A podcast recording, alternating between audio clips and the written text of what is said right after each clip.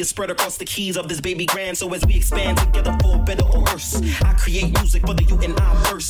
Seems like a blessing, but it's also a curse. But I'm deep in depression at the time that it works. My best material is written when everything's pivotal. Each thought is critical. It's like the tears from my eyes rains on the pain and becomes a lubrication for the thoughts in my brain. Ooh, go breathe a little, just let it, let it, let it breathe a little. Stop and just let it breathe a little. Let it, let it, let it, let it, let it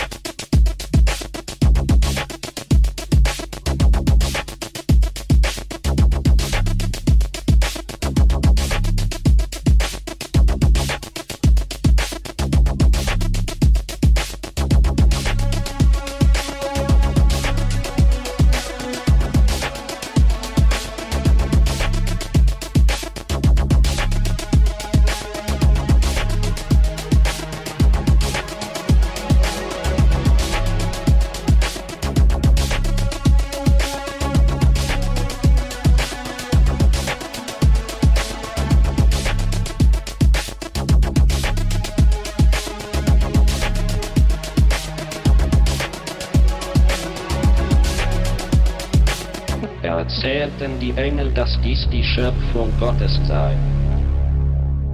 Erzählten sich die Götter, dass dies ein wundersamer Zufall war.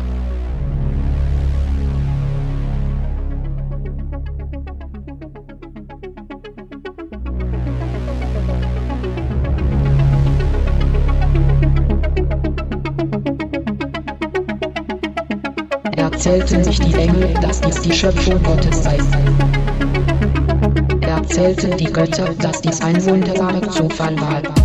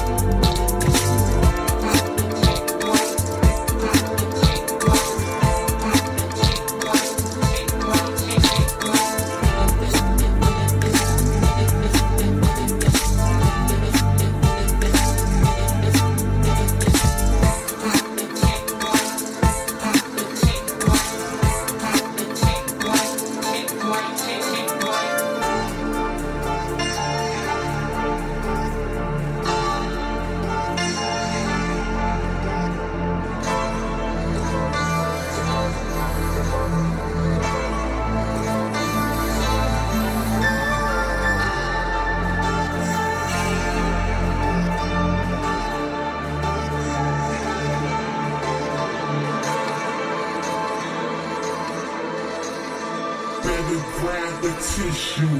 It's not official. official.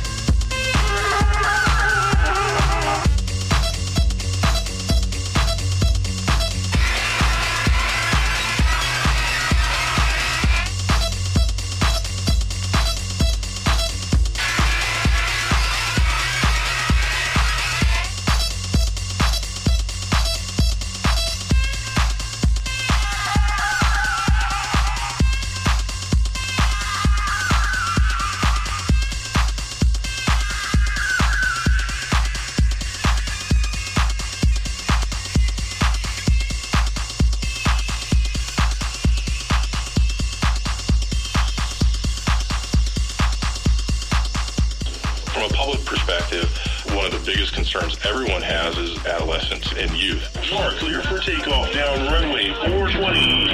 But if the high-rolling marijuana business has hit a bump, it's edibles. Some first-time adult users have said edibles have made them paranoid and hallucinatory.